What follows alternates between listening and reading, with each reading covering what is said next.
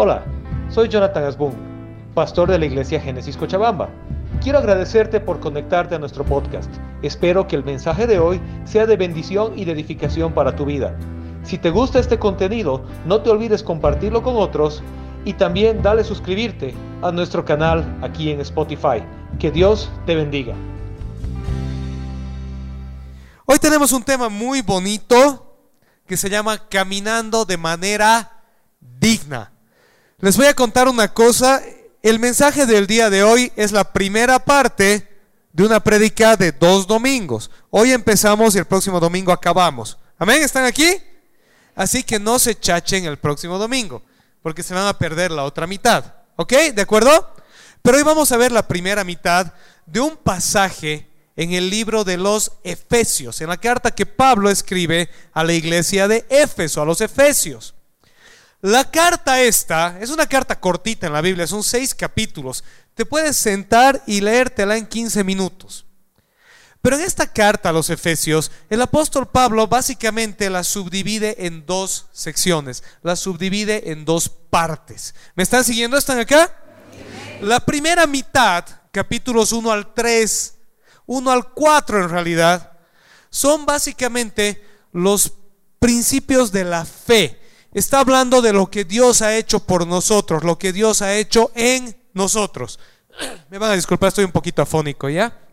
Bueno, capítulo 4 es un punto de transición. 1 al 3 habla de lo que Dios ha hecho por nosotros. El 4 está haciendo la transición y en el capítulo 5 y 6 nos habla de cómo debemos vivir. ¿Me están siguiendo? Amén, hola. Entonces, cuando la leas en tu casa, la vas a leer, por favor, tomando en cuenta eso. 1 al 3, Dios ha hecho en ti. Capítulo 4 es la transición, capítulo 5 y 6, cómo debemos vivir. Hoy nos vamos a enfocar específicamente en la transición, en el capítulo 4. Hoy y la próxima semana vamos a hablar acerca del capítulo 4. Y vamos a empezar el día de hoy leyendo el capítulo 4, versículos 1 al 10. ¿Están de acuerdo? Efesios 4, 1 al 10 y vamos a ver qué nos dice. Perdón. La palabra de Dios dice así. Por eso, yo que estoy preso por causa del Señor, les ruego que vivan de una manera digna del llamamiento que han recibido. Les ruego que vivan de una manera... ¿De qué manera? digna de qué? Del llamamiento que han recibido. Les ruego que vivan de una manera viva, perdón, digna del llamamiento que han recibido. Muy bien, denle un aplauso ahí al pequeño Rafa. Pero el próximo domingo va a subir a su aula, Rafita. Número dos, siempre humildes y amables, pacientes, tolerantes unos con otros en amor. Esfuércense por mantener la unidad del Espíritu en el vínculo de la paz. Hay un solo cuerpo y un solo espíritu, así como también fueron llamados a una sola esperanza, un solo Señor, una sola fe, un solo bautismo, un solo Dios y Padre de todos, que está sobre todos y por medio de todos y en todos. Pero a cada uno de nosotros se nos ha dado gracia en la medida en que Cristo ha repartido los dones. Por esto dice, cuando ascendió a lo alto, se llevó consigo a los cautivos y dio dones a los hombres. ¿Qué quiere decir eso de que ascendió, sino que también descendió a las partes bajas, o sea, a la tierra? El que descendió es el mismo que ascendió por encima de todos los cielos para llenarlo todo. Y ustedes dicen... ok, vamos a desglosar rápidamente este pasaje. Vivir de manera digna del llamado. Míralo al de al lado y dile, vive de manera digna de tu llamado. Ok, vamos a empezar por el principio. Les voy a contar una cosa. Como ustedes saben, la mayoría saben, me imagino, si no hoy se van a enterar, que el Nuevo Testamento fue escrito en griego. ¿Sí? Y es bonito cuando lo puedes estudiar en griego porque te das cuenta lo que el autor está queriendo decir. Y el corazón de todo este pasaje es el versículo 1. El versículo 1 está en el centro de este pasaje. El versículo 1, Efesios 4.1 nos dice, por lo tanto, les exhorto a que vivan de una manera digna del llamamiento con el cual fueron llamados. Eso dice literalmente. En este versículo, que es el corazón de todo este pasaje, el apóstol Pablo está literalmente exhortándonos a caminar o vivir de una manera digna del llamado con el que fuimos llamados. ¿Me están siguiendo? Entonces, nuestra versión NBI en español dice, les ruego. Pero es una rogativa, no en el sentido de una petición, por favor, te ruego, hijito, haz tu tarea, ¿no? Eh? Sino es una exhortación, ¿sí? Es una, es un ruego exclamativo, ¿me entienden? ¿Sí? Vive así. Por favor, vive de esta manera. Te estoy exhortando, animando, instando. No sé qué otro sinónimo quieren usar que les sirva a ustedes, pero es, una, es un deseo expresado con la expectativa de que lo cumplas. Amén. ¿Vamos bien? Que hagas qué? ¿Qué te está pidiendo? Que vivas, que andes, que te desenvuelvas de una manera digna, acorde, correspondiente al llamado al cual fuiste llamado. ¿Qué llamado es ese? ¿A qué llamado fuiste llamado? Los capítulos 1 al 3 nos cuentan eso. A ser hijo de Dios. A ser parte de la iglesia. A ser un creyente en Cristo. A ser sellado por el Espíritu Santo. ¿Me van siguiendo? ¿Sí? ¿A qué has sido llamado? Has sido llamado por Dios ha sido llamado por Dios a ser su hijo. Ha sido llamada por Dios a ser parte de su iglesia, su cuerpo, su novia. Hemos sido llamados por Dios a ser coherederos de su reino. Hemos sido invitados por Dios a tener su espíritu en nosotros que nos aviva y nos lleva a comunión con el Padre. ¿Me están siguiendo? Entonces, Dios te ha llamado, te ha escogido. Velo de esta manera. Cuando eras chiquito en el colegio y era el recreo, ¿y qué decías? ¿No ve? Ya, el Ricky va a ser capitán y el Sergio va a ser capitán, decían, ¿no? Ya párense, y todos los demás en filita van a escoger, ¿sí? Y tú estabas ahí en filita, ¿qué me escoge? ¿Qué me escoge el Ricky? ¿Qué me escoge el Ricky? El Sergio me va a reñir, decías, ¿no ve? Entonces, ¿sabes qué? Te escogen. Dios te ha llamado, te ha escogido de la fila y te ha dicho, tú ven, estás llamado a ser mi hijo, parte de mi cuerpo, parte de mi iglesia, coheredero con Cristo. ¿Me estás siguiendo? ¿Sí? Y ahora te está diciendo, vive de manera digna del llamado al cual fuiste llamado. ¿Cómo te sentías cuando te llamaban a que juegues en el equipo y el equipo perdía por tu autogol? Vive de manera digna el llamado que ha sido llamado. Entonces continúa y nos dice cómo, cómo se vive. Todo el resto, los versículos 2 al 6, los versículos 2 al 6 en griego son una sola oración. En español no hacemos oraciones así largas, ¿no ve? Porque nos perdemos. Gracias a Dios hemos inventado la coma y el punto. Pero en griego es una sola oración que está desglosando el cómo. ¿Cómo vamos a vivir de una manera digna del llamado al que fuimos llamados. Amén, ¿me están siguiendo? ¿Están aquí? Entonces, una vez más, míralo al de al lado y dile, vas a aprender cómo vivir. Ok, vamos a ver entonces las características de ese llamado. Y los versículos, los primeros versículos, los versículos 2 al 4, nos dan las siguientes características. Los versículos 2 al 4 nos dan las siguientes características. Con toda humildad y gentileza. Con toda humildad y gentileza. Luego dice, con paciencia. Soportándose unos a otros en amor. Estando solícitos por mantener la unidad del Espíritu en el vínculo de la paz. Vamos a ver los primeros tres rapidito y luego vamos a pasar al cuatro, porque el cuatro lo sigue desglosando y nos explica más. Pero empecemos por los primeros tres. Los primeros tres si conoces tu Biblia, nos hacen mucho recuerdo al fruto del Espíritu, de Gálatas 5. Humildad, paciencia, gentileza o bondad o benignidad. Entonces, ¿cómo vas a vivir de manera digna del llamado al que fuiste llamado? Primero con humildad. A ver, digamos juntos, humildad. ¿Qué quiere decir ser humilde? Humilde quiere decir que eres una persona que conoce, uno, sus capacidades y dos, sus limitaciones. Y tres, que depende de Dios. ¿Estás aquí? ¿Sí? Humilde, decir, papito, yo no sirvo para nada, yo no puedo, yo soy el peor, a mí no, no me digan.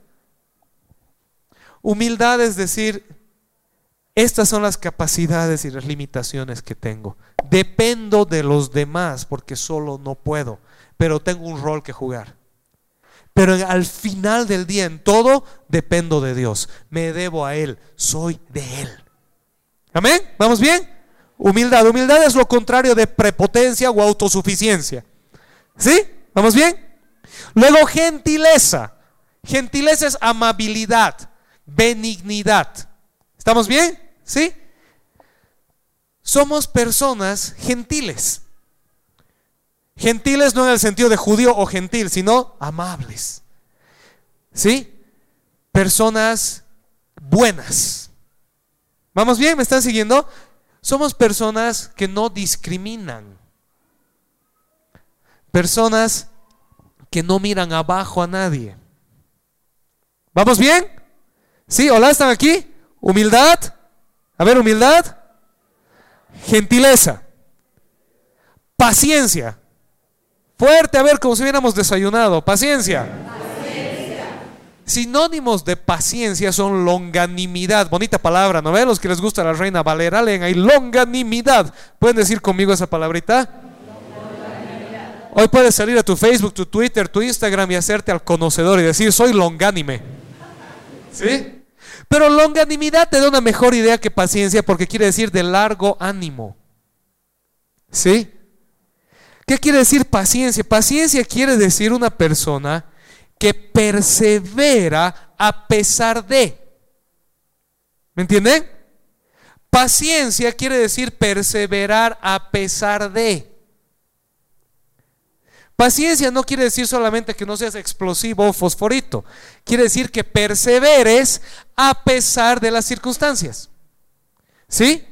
El mejor ejemplo de paciencia es aprender un instrumento. Porque toma años, toma disciplina, toma ensayos, toma equivocarte, toma pensar que ya sabes y tener que darte cuenta que no, todavía no sabes y otra vez hay que aprender. Hacer un deporte, ponerte en forma. Cuando nosotros tenemos una meta, somos longánimes para cumplirla. Pero Dios nos dice que en el llamado al que hemos sido llamados, es decir, siendo sus hijos, su iglesia, su cuerpo, sus herederos, tenemos que ser pacientes, longánimes. Dios no va a hacer las cosas a nuestro ritmo, las va a hacer a su ritmo. ¿Me está siguiendo? Dios no va a hacer las cosas como yo quiero, las va a hacer como Él quiere. Y tengo que ser paciente. Entonces, otra vez, repitamos rapidito. Humildad, gentileza, paciencia. Y la cuarta es soportándose unos a otros con amor, o soportándose unos a otros en amor. Y si el griego es soportándose. Y literalmente es a propósito, soportándose, porque no todos te caen bien, ¿o sí? ¿No? ¿Todos te caen bien? No.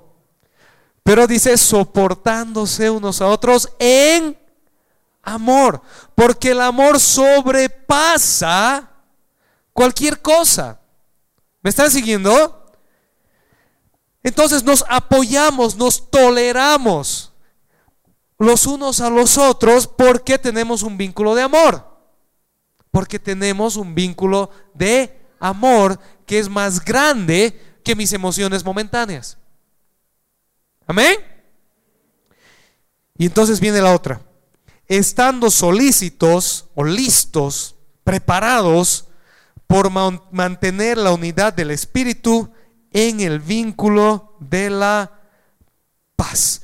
Y entonces el mismo Pablo nos va a explicar qué es esto. A ver, digan conmigo esta frasecita tan bonita, ¿no ve?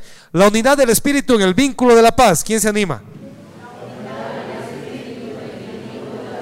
Ahora tres veces rápido. es un trabalenguas, ¿no ve?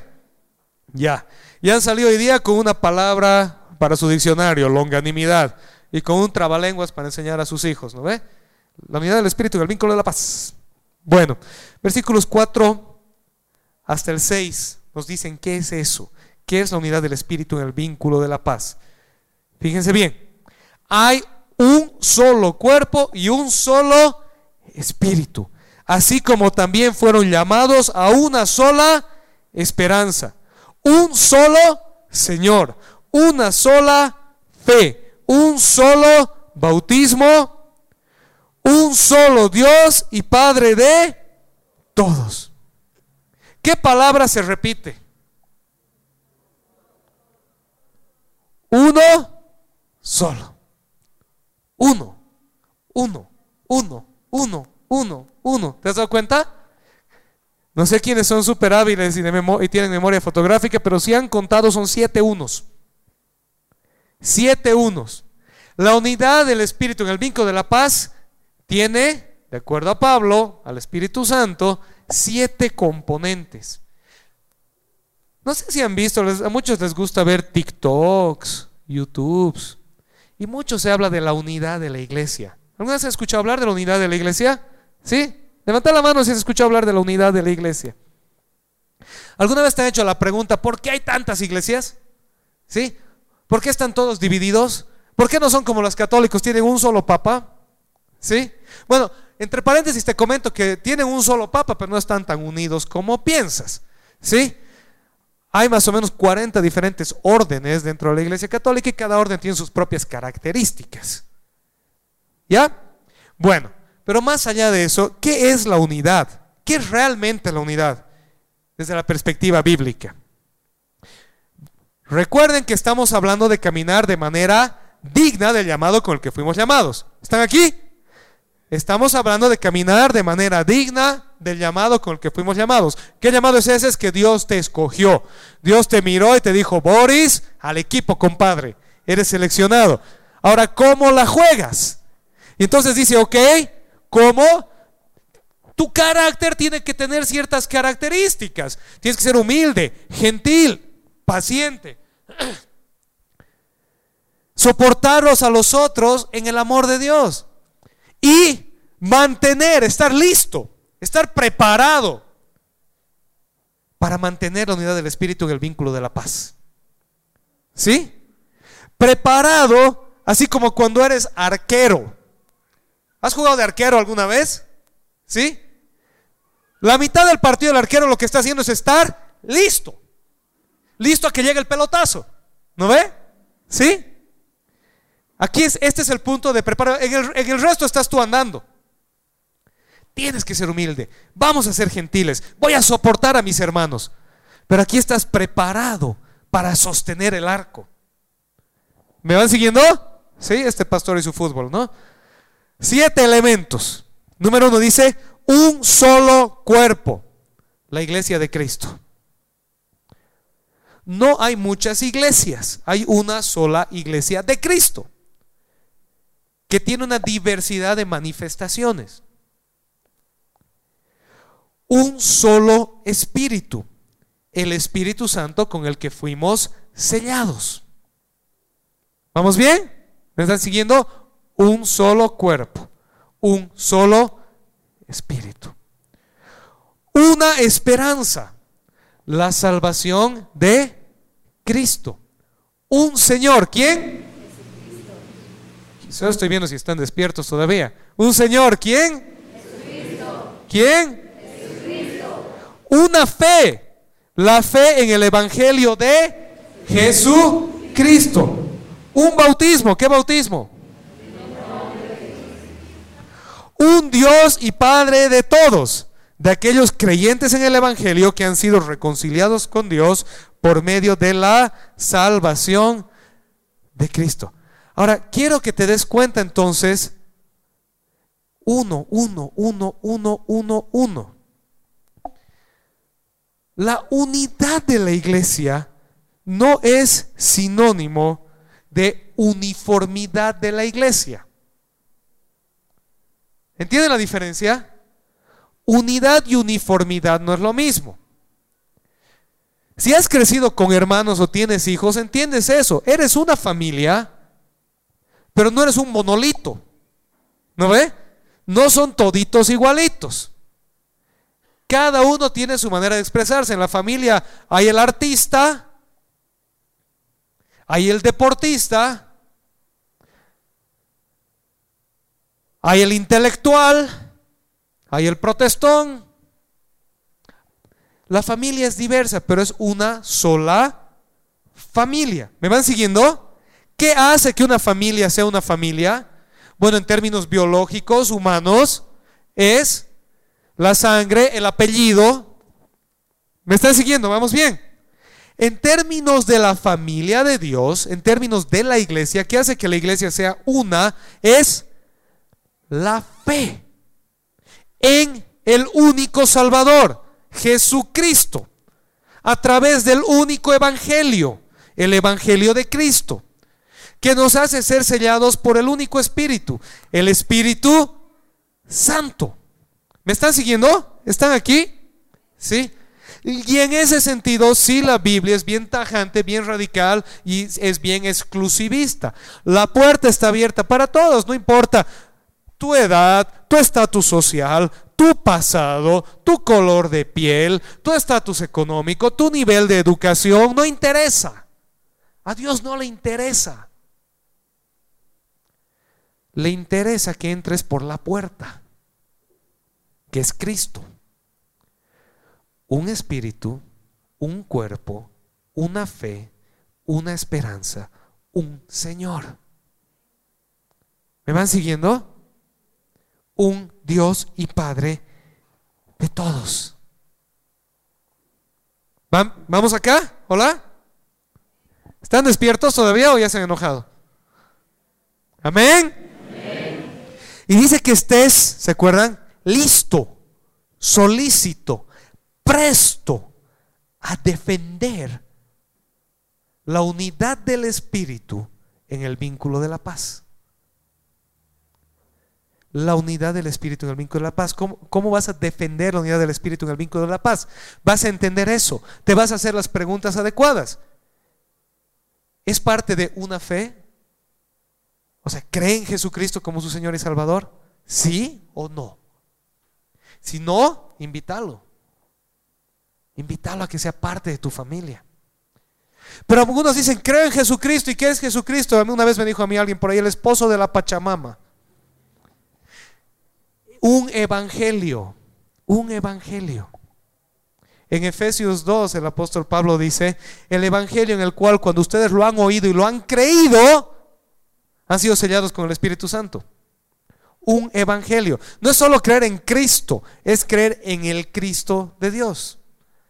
En el Jesucristo que descendió del cielo, se hizo hombre, nació de María Virgen, habitó entre nosotros, murió en la cruz, resucitó al tercer día, ascendió al cielo, vive para siempre, gobierna y un día regresará.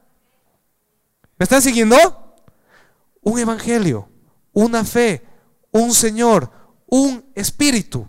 Porque a través de esa fe, ese evangelio y ese Señor, eres sellado con el Espíritu Santo. Y si tú eres sellado con el Espíritu Santo, eres parte de un cuerpo, el cuerpo de Cristo, la iglesia.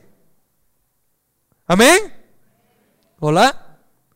Y entonces, un Dios y Padre de todos, porque eres hijo de Dios y eres mi hermano. ¿Vamos bien? ¿Están aquí todavía? Amén. Y dice que estemos dispuestos, prestos, listos a defender eso. ¿Cómo lo defiendes? Con humildad, con gentileza, con paciencia, soportando los unos a los otros en amor, pero marcando la raya. Esta es la verdad, esta no. Si no quieres aceptar la verdad, te respeto te sigo amando. Pero quiero que me entiendas que esta es la verdad. Y la verdad es lo que no puedo negociar. Amén. ¿Están acá? Y luego continúa la segunda parte del versículo 6 porque dice, ¿cómo describe Pablo la unidad de Dios con su iglesia? ¿Cómo se relaciona Dios con la iglesia? Y continúa el versículo 6 y dice, un solo Dios y Padre de todos. Y fíjate que dice que está sobre todos y por medio de todos y en todos. Un solo Dios y Padre de todos, de la iglesia, de sus hijos, de la unidad, que está sobre todos, por medio de todos y en todos. Tres cualidades de Dios que aquí se nos explican. Número uno, Dios está sobre todos. Esta expresión se refiere a la supremacía divina. Dios es soberano sobre todo y todos. Él es superior a todo y a todos. ¿Estás acá? Dios es soberano. Dios es rey. Él gobierna. ¿Sí? Él es el jefe, el mero mero. Él está por encima, Dios sobre todos. Esta expresión sobre todo además hace un lado las ideas comunes que hoy en día están en nuestra cultura de que Dios está en todas las cosas o de que todo es Dios. Eso se llama panteísmo, tercera palabra grande de hoy. Panteísmo, ¿puedes decir panteísmo? Panteísmo es la idolatría que piensa que Dios está en todo.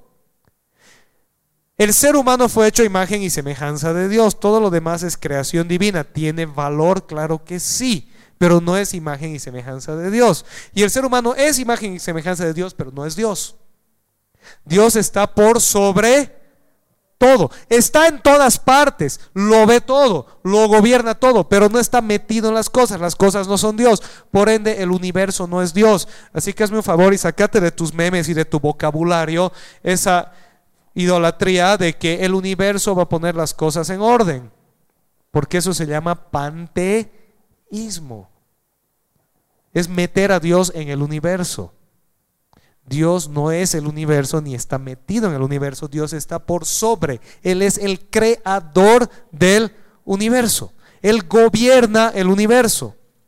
Amén. Qué fregado este pastor que nos dice tan feo. Pero eh, se van a tener que pelear con Pablo, no conmigo.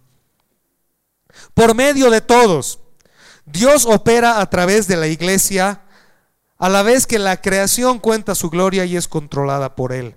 Nada sucede que esté al margen del conocimiento y la soberanía de Dios. Dios opera a través de su iglesia y Dios gobierna su creación. Dios te ha dado a su Espíritu Santo que está en ti y ahora Él obra en ti y a través de ti. ¿Me están siguiendo? ¿Hola? Amén. Si tú estás lleno de Dios, si tú tienes un Señor, una fe, un espíritu, eres parte de un cuerpo, has escuchado un evangelio y eres hijo del Dios y Padre, Dios va a obrar en ti y a través de ti, a través de tu oración, de tu estilo de vida, de tu predicación. Por eso si eres cristiano no debes ser tacaño, roñoso o estafador. Porque Dios es generoso y sus hijos son generosos. Por eso si eres cristiano no debes ser rencoroso y odiador. Porque Dios perdona y ama. Y tú perdonas y amas. Por eso si eres cristiano no debes ser crédulo. Porque Dios te ha dado razonamiento y discernimiento para interpretar el bien y el mal. Amén. ¿Me están siguiendo? ¿Sí? Dios obra en ti y a través de ti. Un Dios que está sobre todos, un Dios que por medio de todos y en todos. Dios está en la iglesia, está en la vida de los creyentes y obra en ellos. Por eso es que es tan necesario que el creyente viva de manera digna de su llamado, dando a conocer que Dios es su Señor, que está obrando en él y a través de él. Hay un autor, un comentarista, Barclay, que lo pone así muy bonito. Dice, vivimos en un mundo creado por Dios, controlado por Dios, sostenido por Dios y lleno de Dios. Amén. Vivimos en un mundo creado por Dios, controlado por Dios, sostenido por Dios y lleno de Dios. Dios está por sobre todo, a través de todos o por medio de todos y en todos. Dios es el centro. Entonces vamos a resumir este pedacito. Este pasaje nos hace recuerdo de quiénes somos, de a quién representamos y de cómo debemos vivir. ¿Repasamos rapidito? ¿Sí? Número uno, nosotros debemos, a ver, léanlo ustedes para que no se duerman, a la una, a las dos y a las tres.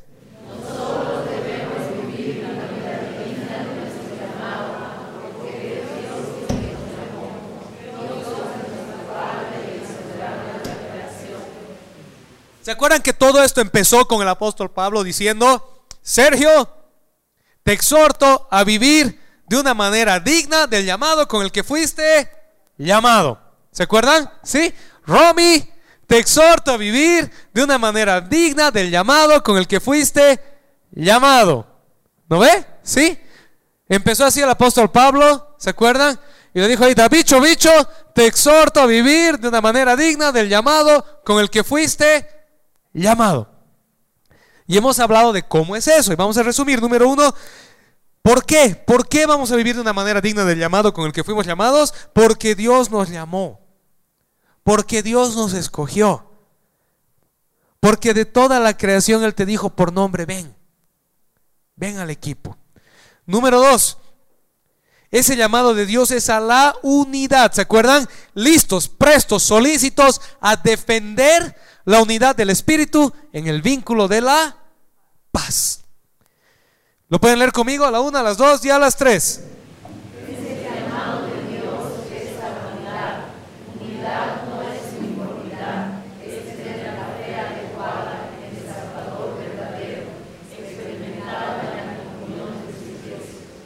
Nuevamente, unidad no es uniformidad. Por eso hay iglesias más bochincheras, hay iglesias menos bochincheras. Hay iglesias que se reúnen a las 6 de la mañana, hay iglesias que nos reunimos a las 11 de la mañana.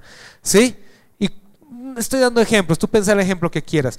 Es iglesia siempre y cuando tenga que la fe adecuada en el Salvador verdadero, experimentada la unidad del Espíritu en la iglesia universal de Cristo. Y quiero ser claro que iglesia universal no quiere decir cualquier iglesia, quiere decir la iglesia que tiene la fe adecuada en el Evangelio verdadero, en Jesucristo como su único Señor. ¿Está claro? ¿Sí? ¿Me están siguiendo? Sí, porque por ahí alguien sale aquí dice, el pastor ha dicho que Dios es universal, entonces me voy a ir a parar de sufrir. ¿Ya? No va por ahí la cosa. ¿Sí? ¿Ok? El Evangelio de Cristo como nuestro único Señor en el Espíritu Santo que hace de Dios nuestro Padre. ¿Vamos bien? ¿Amén? ¿Están aquí? Hola, amén. Ya. Y número tres, esa unidad se logra cuando vivimos una vida que refleja el carácter de Cristo en nosotros. ¿Con qué? Con humildad, con gentileza, con paciencia, con amor mutuo y con la paz en el Espíritu. Ahora, todo esto que el apóstol Pablo ha enseñado hasta aquí, cómo vas a vivir de manera digna del llamado con el que fuiste llamado, solamente se logra por medio de la gracia. ¿Pueden decir esa palabrita gracia? Y ahora les voy a ser sincero, toda la semana he estado orando y decidiendo si aquí lo corto o no lo corto. Pero no lo puedo cortar por esta sencilla razón, porque es la primera parte y para entrar a la segunda parte tenemos que ver un pedacito más. ¿Sí? Vamos a ver la transición cinco minutos, porque esto es fundamental. ¿Sabes por qué? Porque hemos hablado de cómo debes vivir. Pero es muy posible que salgas de aquí con la idea de decir, ahora tengo que hacerlo. Lo voy a lograr. Y llegues a almorzar y te llegue fría tu comida y te enojes con el mesero y se te caiga toda la idea. Y levantes las manos y digas, Señor, no puedo. Así que es necesario que te vayas entendiendo cómo funciona y es por gracia. Vamos a leer nuevamente los últimos cuatro versiculitos. Dice así, pero a cada uno de nosotros se nos ha dado gracia en la medida en que Cristo ha repartido los dones. Por esto dice, cuando ascendió al alto se llevó consigo a los cautivos y dio dones a los hombres, a las mujeres también, ¿ya? ¿Qué quiere decir eso de que ascendió? Sino que también descendió a las partes bajas, o sea, a la tierra. El que descendió es el mismo que ascendió por encima de todos los cielos para llenarlo todo. Ok, quiero parar aquí un segundito porque muchas personas en este pasaje se hacen unas vueltas loquísimas con lo que no importa y se olvidan de ver lo que importa. ¿Qué es eso de que ascendió, descendió, llevó la cautividad? ¿A dónde ascendió? ¿De dónde descendió? ¿Cuándo ascendió? ¿Cuándo descendió? Hay respuestas para eso, pero no es el tema porque ese no es el punto. Y si te has dado cuenta, en la misma Biblia está entre paréntesis. ¿Sí? Es un paréntesis de algo más importante que Pablo nos quiere decir. Así que no vamos a hacer un ejercicio académico ahorita de ver y nos vamos a enfocar en lo que realmente nos está diciendo. Y lo que quiero que notes en este versículo, en este pasaje, préstame atención porque este es un detalle súper importante. Hasta aquí, el apóstol Pablo ha estado usando la segunda voz plural. ¿Se han dado cuenta? Ustedes, ustedes, ustedes. Y aquí cambia y empieza a hablar de a cada uno. Porque ha pasado de la responsabilidad de cuerpo a la responsabilidad individual. ¿Me van siguiendo? Como cuerpo, como iglesia, en unidad, todos nosotros tenemos que ser humildes, gentiles, pacientes, tolerándonos, soportándonos unos a otros y solícitos de defender la unidad del Espíritu en el vínculo de la paz. ¿Cómo interpreto unidad, vale? Entendiendo un Señor, un cuerpo, una fe, un espíritu, etcétera, etcétera. ¿Vamos bien? Pero ahora, dice Pablo, a cada uno le ha sido dado gracia. A cada uno le ha sido gracia. Le ha sido dada gracia. En la medida en la que Cristo reparte los dones. ¿Qué es gracia? La gracia es una palabra grande. En este contexto se refiere a que Dios derramó sobre nosotros la capacidad de ser miembros útiles y activos de su cuerpo. Quiere decir a cada uno de nosotros, a la Anaclau. Dios le ha dado, Jesucristo le ha dado la capacidad de ser una miembro útil y activa de su cuerpo. Al Jorge, Jesucristo le ha dado la capacidad de ser un miembro útil y activo de su cuerpo. Y a cada uno de nosotros, míralo al de al lado y dile, a ti te ha sido dada pero míralo al de al lado, no te vas a reñir. Si no hay nadie al lado, míralo al de atrás o al de adelante. Dile, a ti te ha sido dada la capacidad de ser miembro útil y activo del cuerpo de Cristo. A cada uno Cristo le ha dado una gracia conforme a los dones que Él reparte. Amén. En este contexto quiero que me entiendas que gracia no es lo que normalmente definen un favor inmerecido. ¿Has escuchado eso? ¿Qué es gracia? Favor inmerecido. Eso no te dice nada. Es una palabra enorme que tiene muchos significados.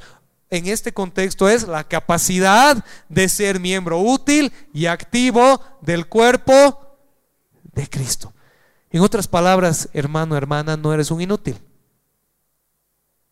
y no tienes la necesidad de ser pasivo, de sentarte y mirar cómo el tren pasa. Dios te ha escogido, te ha traído, ya estabas en la fila, ya te ha apuntado y te ha dicho, ven.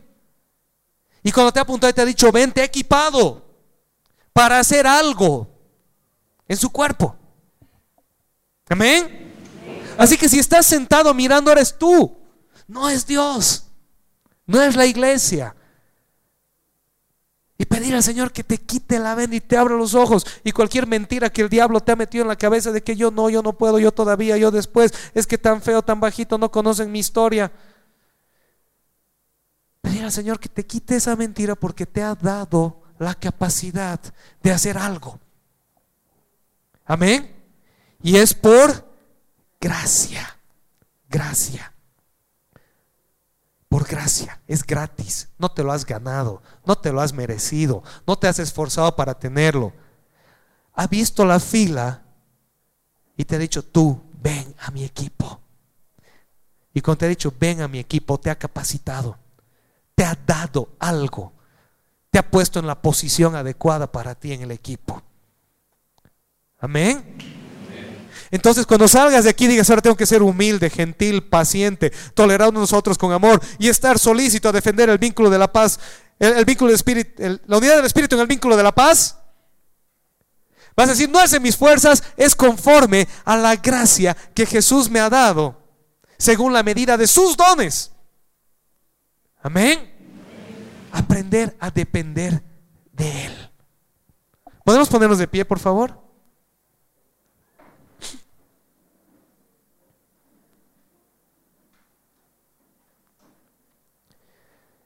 Entonces quiero que digas esto conmigo para cerrar esta mañana. Número uno, ¿lo pueden leer? A la una, a las dos y a las tres.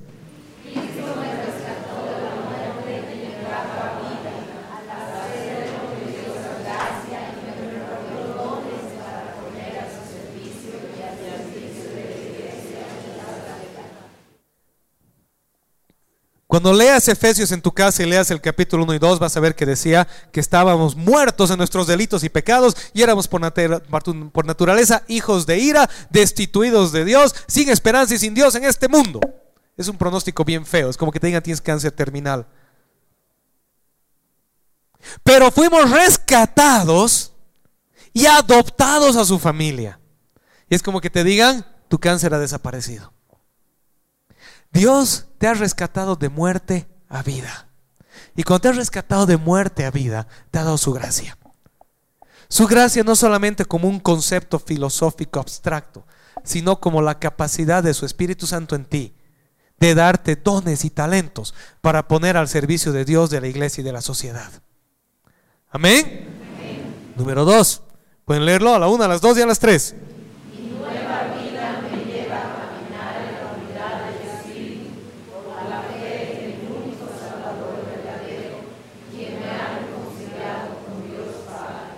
Hemos hablado harto de la unidad. Yo creo que ya lo has entendido, ¿sí?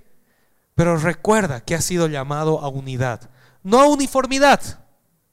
No a que todos tienen que ser igualitos, pero a una sola fe, en un solo evangelio, que nos apunta a un solo Señor, que nos da un solo espíritu y nos adopta por y somos adoptados por un solo Dios y Padre. Amén. La pregunta fundamental para ti hoy día es si has escuchado ese evangelio, si has creído en ese Señor y si tienes esa fe. Y si no lo has hecho, te pido que no te vayas hoy sin hacerlo. Después del culto, puedes buscarme a mí o a cualquiera de los líderes de la iglesia para que oremos contigo. Amén. Y número tres, esta unidad les toca. Una, dos, tres.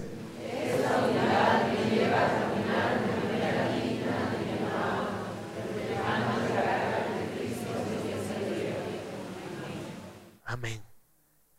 La gracia del Señor derramada en ti va a producir el carácter de Cristo en ti. Y vas a caminar en esta tierra en unidad, reflejando a Dios. Todo nace de depender de Él.